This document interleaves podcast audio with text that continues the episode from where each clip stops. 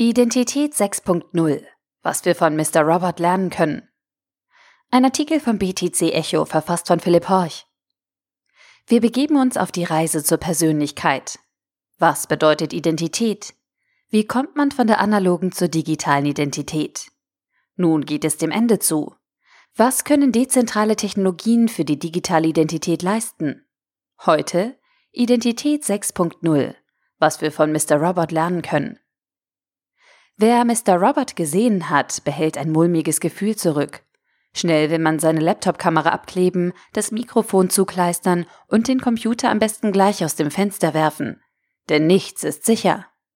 Der Protagonist der Serie, Elliot Alderson, sagt an einer Stelle, Menschen stellen immer die besten Sicherheitslücken dar. Ich habe es nie besonders schwer gefunden, die meisten Menschen zu hacken. Im Kampf gegen das multinationale Konglomerat Evil Corp hackt sich der paranoide Schizophreniker Elliot Alderson nahezu mühelos in das Leben seiner Mitmenschen und irgendwie auch in ihre Köpfe. Beim Zusehen zeichnet sich ein düsteres Bild, das ebenso von Paranoia geprägt ist wie der Protagonist der Serie. Beinahe alle von uns tragen die Empfänger, die solch Hacks möglich machen, in der Hosentasche. Unsere Smartphones beinhalten letztlich alles, was uns ausmacht. Das Bankkonto, die Schuhgröße, sexuelle Vorlieben und den Musikgeschmack. Das alles schwebt irgendwo in diesem schwer greifbaren Raum des Digitalen.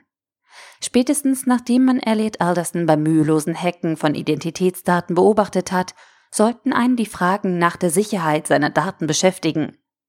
Anschließend kann man sich die Frage stellen, wem gehören diese Daten überhaupt?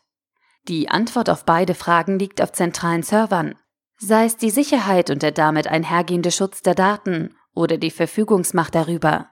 Beides liegt in den meisten Fällen bei einzelnen Evil Corps und selten bei den Individuen. Ein Grund mehr, sich zu überlegen, wie man die Macht über seine Daten zurückerlangt. Ansätze gibt es bereits, doch bisher scheint die Dringlichkeit, diese auch zu verwenden, noch nicht zu existieren.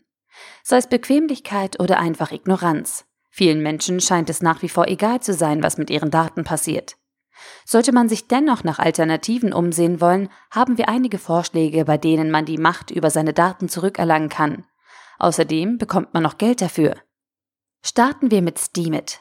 Steemit ähnelt bei den bekannten sozialen Netzwerken wohl am ehesten Reddit. Der Hauptunterschied? Alle Blog-Einträge sind auf der Blockchain gespeichert. Diese Blog-Einträge kann man von Accounts aus posten. Erstellt man entsprechend besonders lesens-, hörens- oder sehenswerte Einträge, haben andere Nutzer die Möglichkeit, diese mit Steam Power oder Steam Dollar zu bewerten. Ferner gibt es ein internes Reputationssystem. Das dezentrale Netzwerk bietet durch die interne Kryptowährung und das Wallet-System einen ersten Ansatz, um den Datenkraken zu entkommen. Jolocom Das Projekt Jolocom verfolgt das Ziel, seinen Nutzern eine Self-Sovereign Identity zu bieten. Eine Option also, seine Identitätsdaten in souveräner Weise über eine App zu verwalten. In Verbindung mit einer Wallet und der Möglichkeit, sich per Fingerabdruck zu identifizieren, sollen Nutzer zudem darüber entscheiden dürfen, wem sie wie und wann ihre Daten geben, vor allem was sie dafür bekommen. Mainz. Mainz ist ein Projekt, das den Gewohnheiten der Nutzer wohl noch am meisten entgegenkommt. Dabei vereint es Eigenschaften von Twitter, YouTube und Facebook in sich.